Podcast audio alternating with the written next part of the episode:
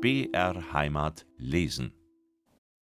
Batzenweckerl, sagte der Meister, da hast du einen Sessel gemacht, da drauf kann man Hochzeit halten mitsamt die Musikanten. Ja, Mensch, Hans-Peter nickte ernst, der halt etwas aus, da wird mich die Jungfer Katrin loben.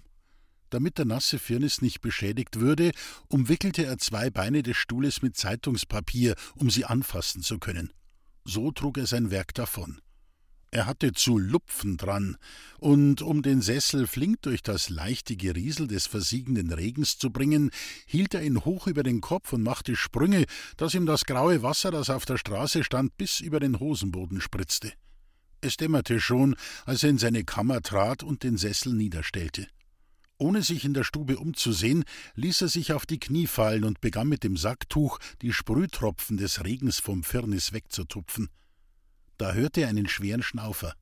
Und als er aufblickte, sah er einen auf dem Bett sitzen, mit den Händen im Schoß, als wären sie tot. Mandi! Hans-Peter rappelte sich auf. Der andere hob das Gesicht. Zwei Stunden lang wart ich schon. Mandi, stammelte Hans-Peter, was ist denn mit dir? So viel Sorgen habe ich mir allweil gemacht. Er streckte ihm die beiden Hände hin. Doch Roman ließ die seinen zwischen den Knien liegen. Mit mir? Was soll denn sein mit mir? Er lachte müd. Hans-Peter konnte nicht reden, nur schauen mit seinen erschrockenen Augen. Was war aus dem lachenden Roman geworden? Freilich, die nasse Arbeitswoche dort oben und der Regen während des Heimwegs hatten mitgeholfen, um ihn übel zuzurichten. Die Haare klebten ihm glatt gestrichen an Stirn und Schläfe, vom abfärbenden Hut waren ihm grünliche Striche gegen das Gesicht geronnen, die Schnurrbartspitzen hingen herunter wie trauernde Fähnlein in der Windstille, und die Kleider, die seit einer Woche nicht trocken geworden, baumelten gerunzelt um seinen Leib. Doch solcher Anblick hätte dem Hans-Peter keine Sorge gemacht. Dass ein arbeitender Mensch zur Regenzeit nicht anders aussehen kann, das weiß man. Aber dieses Gesicht, so müd, so gallig und verdrossen, und diese Augen, aus denen alle Zwiedrigkeit des Lebens zu reden schien, und um den Mund ein Zug von Schmerz, wie er im Gesicht von Menschen ist, die am Magen leiden oder an einem anderen Organ, das ein bisschen höher liegt, aber nicht weit davon. Mandi, bist krank? Was dir einfällt. Aber etwas muss doch haben. Freilich ja. Gott sei Dank, weil's ne endlich einmal auskommt. Wär Mutter noch da, die kommt mir sagen, was ich tun muss. Aber mit dem Vater ist kein Reden drüber. Drum hab ich mir denkt, ich komm zu dir. Der Hans-Peter ist ein ehrenhafter Mensch. Der sagt mir schon's Richtige, habe mir denkt.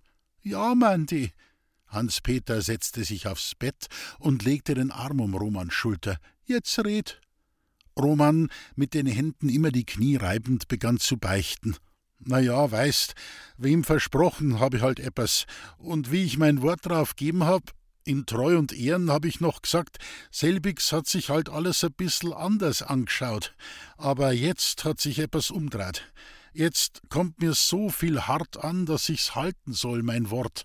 Und da möchte ich halt fragen, was du meinst, ob man so etwas nicht zurückgehen lassen kunt. Und das ist alles, was du hast? Schier gar ja. So will ich dir etwas sagen, Manti. Zärtlich rüttelte Hans-Peter seinen Roman. Und da musst du mich erst noch fragen, du, schau dir an, wann von de schiechen Leut einer Epp sagt, ist da Verlass drauf? Ist ihr Wörtel nicht wie Schnee auf der Ofenplatten? Roman atmete schwer. Hast du nicht schon selber drüber geärgert, sag, und geschumpfen und, und jetzt hättest du's ihnen nachmachen? Mandi, Mandi, bist nicht von de drei, vier Guten einer? Du, bist nicht der Best. Was soll denn noch Bestand haben auf der Welt, wann's Wörtel vor einem Guten bröseln tät? Muss am Guten sei Wörtel nicht halten wie Eisen? Und weil dir's Halten hart is? Ja, mei, Mandi, was einem leicht wird, is etwa dieser Verdienst. Da kommt der schlechter sein Wörtel grad so halten. Na, na, grad weil's dir hart wird, grad deswegen muss bei der Stang bleiben. Bist wo die Guten einer. Bist mir der Best, an dich glaub ich. Eine Weile saßen sie schweigend, und mit hoffenden Augen sah Hans Peter seinem Roman ins Gesicht. Der stand nun auf. Ah ja. Dann zog er das Taschentuch aus der Joppe, sah es kummervoll an, ließ es auseinanderfallen und zog die Säume durch die Finger. Ob man eh schon denkt, dass man nix anderes nicht weiß. Na ja, sage dir halt vergelt's Gott für deinen ehrenhaften Rat. Roman schneuzte sich. Da wird's halt bleiben müssen, wie's is, wenn ich gar so ein guter bin. Für Gott, Hans-Peter, aber die Schlechten haben's leichter. Seufzend ging er aus der Stube. Hans-Peter lächelte, seit vielen Tagen zum ersten Mal wieder ein Lächeln des wirklichen Glückes. Jetzt ist es wieder. Den hab ich auf gleich. Dem hab ich's Gemüt wieder aufgerichtet heut. Weil er an seinen Roman glauben konnte, glaubte er auch gleich an alles andere. Eisenfest. Er öffnete den Kasten und nahm seine neue Montur heraus. Wie am hohen Festtag wollte er sich kleiden, wenn er zur Spielbötin ging, um das Glück der Nanimei zu holen. Ein Wunder des lieben Herrgotts mitmachen dürfen, das ist eine feierliche Sache. Und bevor er sich kleidete, wusch er sich so gründlich wie am Neujahrsmorgen. Begann doch für den Hans-Peter und die Guten, die ihm lieb waren, mit diesem Abend ein neues Leben. Das Zittern seiner Hände war völlig verschwunden. Und während er plätscherte, über das Wasserschaff gebeugt, dachte er an Herrn Felician Horadam. Welche Freude der haben wird mit dem schönen Sessel. Und welch eine schöne Predigt wird er halten können am Ostersonntag, wenn das Wunder geschehen ist und wenn alle Leute reden davon. Hans-Peter meinte es schon zu hören, wie Herr Felician am Ostersonntag predigen würde: Seht ihr's jetzt, ihr schwachmütigen Leut, Geld jetzt lacht und spöttelt keiner mehr über den buckelten Apostel. Dem ist der liebe Herrgott bei der Stang geblieben und hat ein Wunder an ihm getan. Und warum? Weil der Peter Johannes Stasilek seine Zuversicht gehabt hat und seinen Glauben. Während Hans Peter über dem Wasserschaff den hochwürdigen Herrn so predigen hörte, saß vorn in der Wohnstube der junge Waldhofer im Zwielicht auf der Ofenbank. Sein Vater stand vor ihm. Der schien über eine Antwort seines Buben nachzudenken. Dann lachte er und sagte: Jetzt kenne ich mir aus, was du hast. So? Die Julal hat's mir gesagt. So? Verdriesen tut's dich, dass ich mit dir noch nicht eingefahren bin zum Notar. Gut kennt sie die Julal aus. Kerl, Narrater!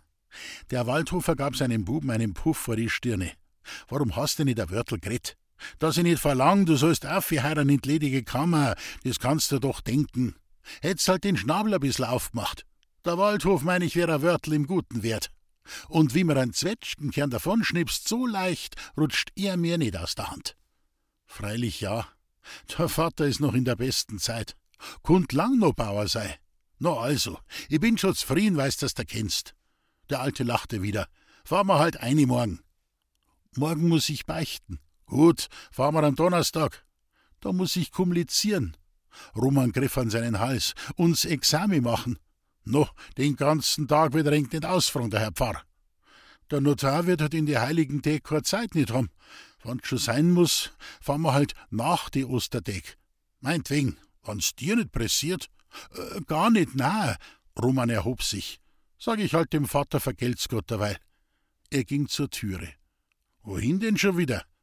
Auffi und schlafen. Ist eh noch's Beste, was er hat, der Mensch. Auf der Schwelle drehte Roman das Gesicht über die Schulter. Heut hab ich mir denkt, sie konnten schon recht haben beim Gericht, weil's dem Hans-Peter das Predigen verbieten. Der nimmt's ein bissl gar genau. Und so etwas vertrauen die mehrersten nicht. Da muss man schon ein ganz guter sein. Heiser lachend trat er in den Flur hinaus. Gut Nacht, Vater. Verdutzt sah ihm der Waldhofer nach. Ein liebhafter Hochzeiter. Respekt. Als möchte er den Anblick dieses schläfrigen Bräutigams noch länger genießen, trat er unter die Tür und guckte hinter seinem Buben her, der über die Treppe hinaufstieg. Mit Romans Schritten klang ein polterndes Tappen zusammen, das machten die Feiertagsschuhe des Peter Johannes Stasilek, der aus dem dunklen Gang herausgeschritten kam. So fest und gewichtig trat er auf, dass der Waldhofer von einem Verwundern ins andere fiel. Und beim Schein des Herdfeuers, das in der Küche flackerte, konnte man sehen, wie feiertäglich der Hans-Peter herausgeputzt war. Ah, Narrat, Mensch, bist der du der Hochzeiter? Und wohin denn heut noch? Gottslieben Abend, Waldhofer, auch Hans-Peters Stimme hatte etwas feierlich gekleidetes. Heut hab ich nur Wegel. Das erfasst schon no, Waldhofer, ja. Schönen Glanz in den Augen wanderte Hans-Peter zur Tür hinaus. Der Abend windstill und lau. Kein Tropfen fiel mehr. Erdgeruch in der Luft und die Ahnung blühender Veilchen. Am Himmel die Wolken in ruhigem Zuge, schon geklüftet. Die Wälder schwarz und nur in der Höhe zwischen steigenden Nebeln ein weißlicher Schimmer der steilen Wände, auf deren Felsgesimsen der Schnee noch lag. In einer Scharte der westlichen Berge, über denen der frei werdende Himmel noch mattes Licht besaß, leuchtete der Sirius mit zerflossenem Glanz, wie ein Auge, das geweint hat und jetzt zu strahlen beginnt. Schau dir an, schön Wetter machte mir der liebe Herrgott. Erfüllt von der Heiligkeit dieses Abends, nahm Hans Peter den Hut ab und drückte den mürben Filz mit beiden Händen an die Brust. So ging er, um sein Wunder zu erleben. Das Haus der Spielbötin lag mit schwarzen Fenstern und die Tür war versperrt. Wird sie halt ein bissel versaumt haben, ist ein weiter Weg von Kufstein außer. Hans Peter setzte sich auf die Hausbank und wartete. Während er im Finstern saß, kam bald ein altes Weibel, bald ein junges Mädel und bald ein Bursch. Sie rüttelten an der Haustür, schimpften und gingen wieder. Hoffentlich haben's mitgesetzt auf mein Numero, die brauchen konnten sie's alle. So dachte Hans Peter und wartete. Es wurde elf Uhr, wurde Mitternacht. Die Spielbötin kam nicht. Als es drei Uhr schlug, meinte Hans-Peter, sie wird sich nicht gehen trauen in der Nacht mit so viel Geld und kommt halt in der Früh. Er ging nach Hause. Weil er keinen Schlaf hatte, zündete er die Kerze an und setzte sich über Christi Bergpredigt. Selig sind die Armen im Geiste, denn ihren ist das Himmelreich. Selig sind. Der Morgen graute. Hans-Peter blies die Kerze aus und buchstabierte im Zwielicht weiter. So fand ihn die Hausmagd, als sie ihm die Milchsuppe brachte. Essen muss er mal der Mensch, ja? Er löffelte den Teller leer, schloss die Bibel und legte die Faust auf den Deckel. Dann ging er zum Haus der Spielbötin. Da waren jetzt die Fenster hell vom schönen Morgen, in dessen zartem Blau der Rotglanz der Berge leuchtete. Aber die Haustür war noch immer versperrt. Hans-Peter klopfte, ging ein paar Mal ums Haus und drückte die breite Nase an alle Scheiben. Die Straße war schon belebt. Junge Mädchen gingen zur Kirche in der dunklen Tracht der heiligen Trauertage. Heut war Beichtag der Jungfrauen und Jünglinge, der Vormittag für die Mädchen, der Nachmittag für die Burschen. Auf der Straße ging eins ums andere vorüber. Die Hausmagd vom Waldhof kam und die Staudamer Julei im schwarzen Röckel, im schwarzen Spenser. Mit niedergeschlagenen Augen ging sie, ganz erfüllt von der frommen Reue über ihre kleinen unschuldigen Sündchen. Den ganzen Tag, vom Morgen bis zum Abend, war's vor dem Kirchtor ein Kommen und Gehen. Mit scheuen Gesichtern kamen sie, mit lächelnden gingen sie davon. Als es zu dämmern anfing, stand Jungfer Katrin wartend unter der Haustür des Pfarrhofs. Heut macht das aber lang. Uns Essen wär schon fertig. Weil sie aus Erfahrung wusste, dass Herr Felician am Abend eines Beichtags immer in übler Laune war, hatte sie ihm zwei seiner Lieblingsspeisen gekocht. Die warteten jetzt. Endlich kam er, langsam, im schwarzen Talar, das Brevier in der Hand und den grauen Kopf gebeugt. Er hatte einen schweren, mühsamen Tag hinter sich. Für den Gruß der Köchin dankte er nur mit einem Nicken. Als er in den Hausflur trat, fragte Katrin: Haben Sie's alle?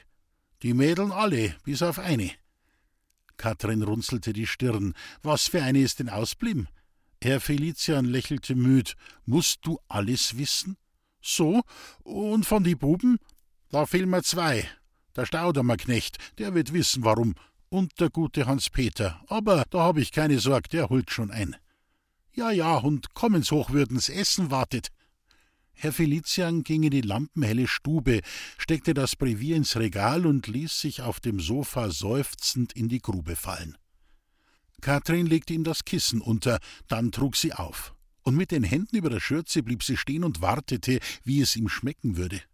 Als er gar nichts sagte, nur immer mit dem Löffel rührte und damit der Gabel die Bissen durcheinander stocherte, zog sie gekränkt den Schürzensaum durch die Hände. So gut hab ich's gemeint heut. Und drum hast mir Krebssuppe und gesulzten Karpfen gemacht? Ich dank dir schön, liebe Katrin, aber das war nicht gescheit von dir. Was Gutes schmeckt einem nur an Tagen, an denen man Freud hat. Muss man viel Bitteres schlucken, so bekommt auch das Gute davon einen Nachgeschmack. Ich sag's dir, Katrin, so hinunterschauen müssen in hundert Herzen, bis in tiefste Winkel hinunter. Manchmal, Gott sei Dank, tut's einem wohl, was man da sieht, aber die andern alle. Und mit Sorg noch erraten müssen, was sie verschweigen. Beichtgeheimnis. Ja, ja, da soll einem Krebssuppe und gesulzter Karpfen schmecken. Ich sag's dir, liebe Katrin, es ist hart Menschsein. Aber Menschsein um Pfarrer dazu, das ist noch viel härter. Jetzt tun Sie nicht aufregen, lieber Hochwürden. Da kriegen Sie allweil was am Magen. Die Welt kann man nicht umdrehen. Es ist ja eigens Wörtel. Lassen Sie mir deswegen die Krebssuppen nicht kalt und den gesulzten Karpfen nicht warm werden. Während Katrin ihre Weisheit spann, wurde draußen an der Haustür die Glocke gezogen. Sie ging hinaus, kam mit zornrotem Gesicht wieder herein und legte einen kleinen Zettel auf den Tisch. Der Staudamerknecht hat sein Beichtzettel gebracht. In Ensdorf drüben hat er's absolviert.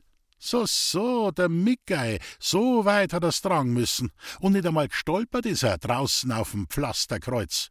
Aber jetzt, wahrhaftig, jetzt hörte der Hochwürdige, dass vor der Tür einer stolperte. Und die Glocke wurde gezogen, ganz schüchtern, dass sie nur einen einzigen Ton gab.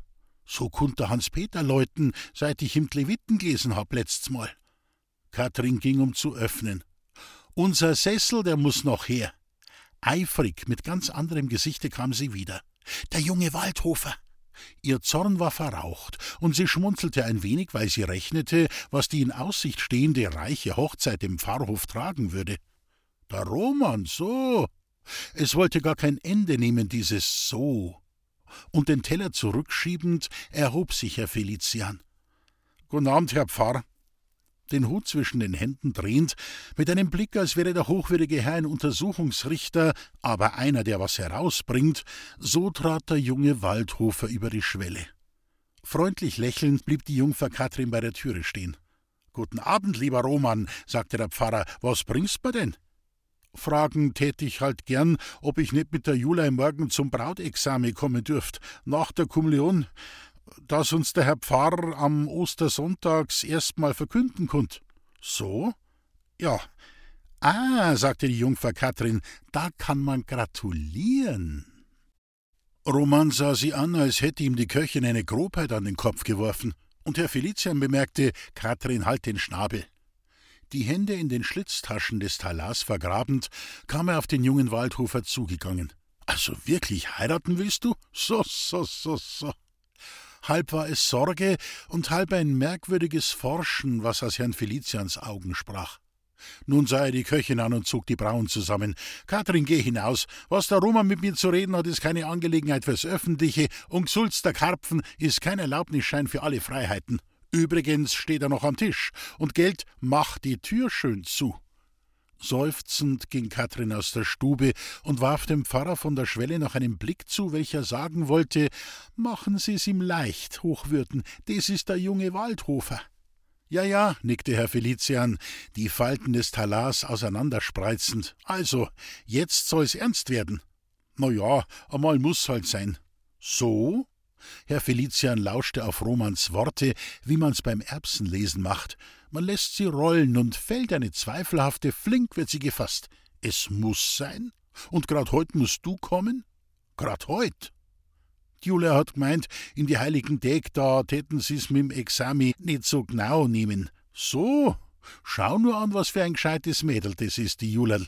Freilich, in der heiligen Zeit, die uns an Christi Tod und Erlösung erinnern, da soll man verzeihen. Alles, was man verzeihen kann. Und das Julal hat recht, du brauchst keine Angst zu haben, ich will's gar nicht so genau nehmen mit dir.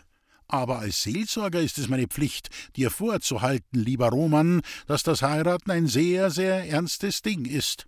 Hast das denn auch ernstlich überlegt? Überlegt?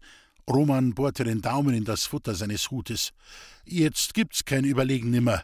Der Vater und ihr Mutter haben's ausgemacht. Und was wahr ist, muss gesagt werden. Ich hab Jule allerweil gern gehabt auf den Herbst noch und den ganzen Winter her.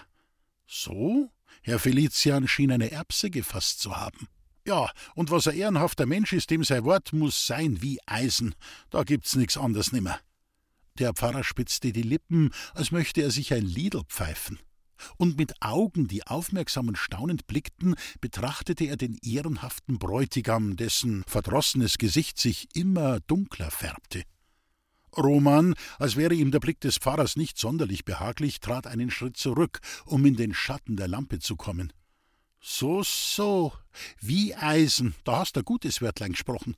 Ja, das hab ich vom Hans-Peter. So, vom Hans-Peter. Schön, lieber Roman, dass du dich nicht mit fremden Federn schmücken willst. Und der Hans-Peter, freilich, der hat viele gute Wörteln in seinem großen Sack.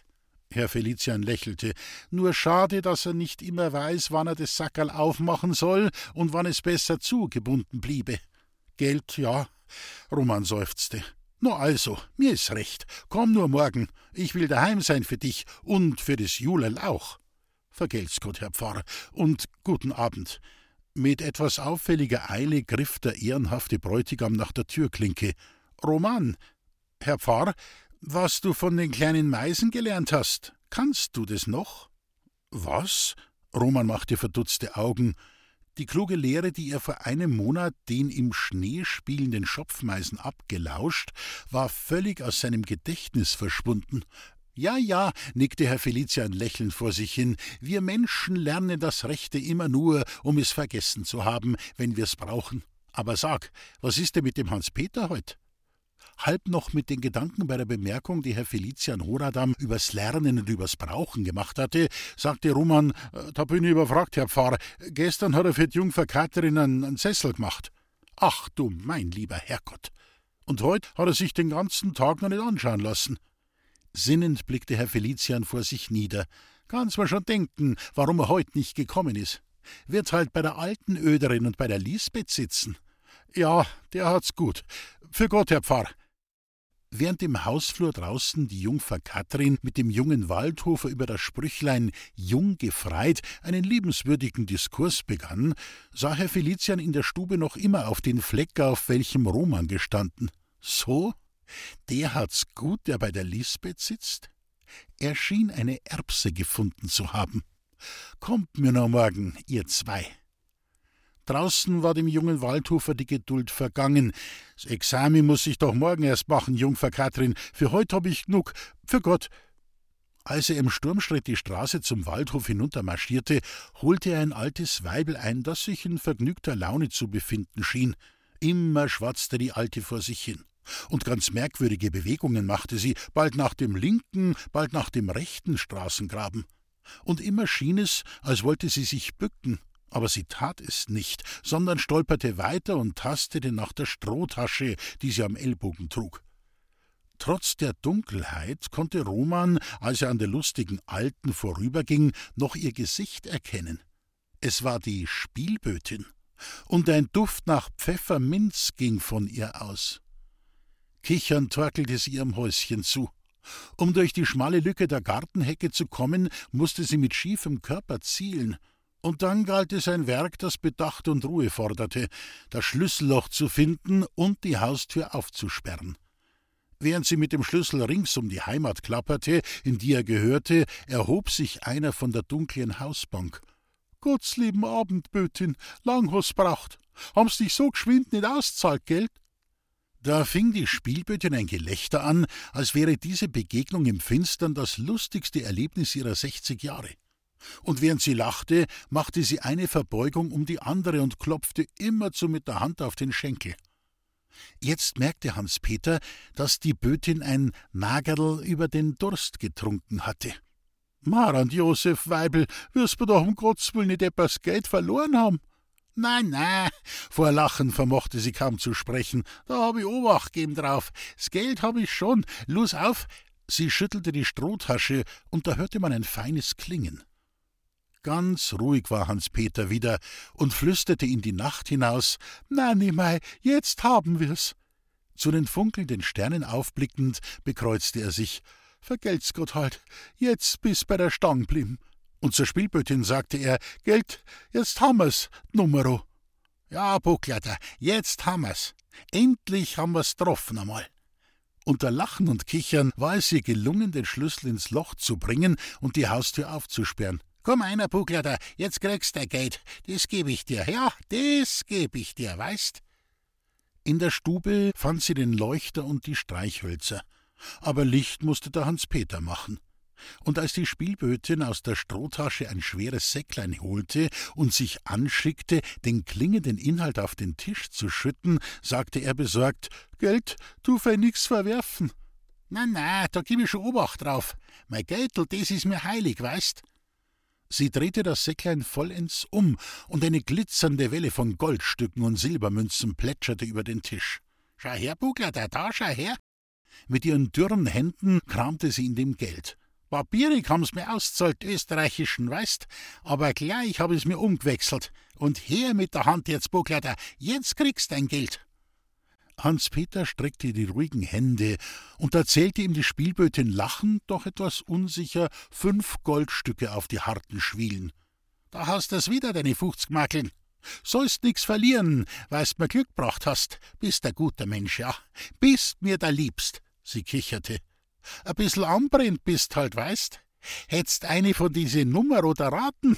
Lieb is ausserkummer, der Dreizehner, ja, aber Lieb hast gestrichen. Und bei die andern hast daneben tappt. Aber ich, jetzt hab ich ausgesorgt. Ich hab ein Ambo gemacht. 800 Makeln hab ich gewonnen, auf'n Zwölf und auf'n Neuner. Die hast mir eingegeben, du. Der Zwölfer ist der Postelzahl und der Neuner geht auf die Anbrennten, die bis auf Zehn nicht zählen können. Die zwei Nummern, die hast mir eingegeben. Drum sollst nix verlieren. Lachend griff sie an ihm hinauf und tätschelte ihm die aschgraue Wange. Vergeht's Gott, Bucklerter, vergeht's Gott tausendmal. Kichernd torkelte sie zum Tisch und begann den Geldhaufen wieder einzufüllen. Hans-Peter hielt noch immer die Hand gestreckt, auf der die fünf Goldstücke lagen. Mit kalkweißen Lippen sagte er: Nein, das war nicht menschliche Sprache, wie ein heiseres Bellen war es. Das ist nicht wahr, was du sagst. Das musst mir beweisen, du. Lachend, ein paar Mal daneben tappend, zog die Spielbötin aus ihrer Strohtasche eine Innsbrucker Zeitung hervor. Schaust dran, wann's lesen kannst, da steht's. Die Faust über den fünf Goldstücken schließend, trat Hans-Peter zum Tisch, beugte das entstellte Gesicht und buchstabierte, lautlos die Lippen bewegend. Da standen sie schwarz auf weiß, die Nummern der letzten Innsbrucker Ziehung. Dreizehn und neun und zwölf und noch zwei andere. Zitternd richtete Hans-Peter sich auf, öffnete die Faust, ließ die fünf Goldstücke auf die Dielen fallen, und ohne noch ein Wort zu sagen, ging er aus der Stube. Hinter ihm das besoffene Lachen der Spielbötin. Als er hinaustrat in die Nacht, sah er hinauf zu den funkelnden Sternen. Weltkörpeter, Weltkörpeter, wird schon so sein. Ah ja. Er kam zum Waldhof und machte wieder kehrt. Zum Häuschen der alten Öderin kam er, starrte die mit Läden verschlossenen Fenster an und kehrte wieder um. Es trieb ihn zur Kirche. Die hatte seine Mutter offen gefunden in der Nacht. Aber seit damals sperrten sie des Abends am Friedhof das Gitter zu. Er fand es verschlossen, rüttelte an den eisernen Stäben und kehrte wieder um.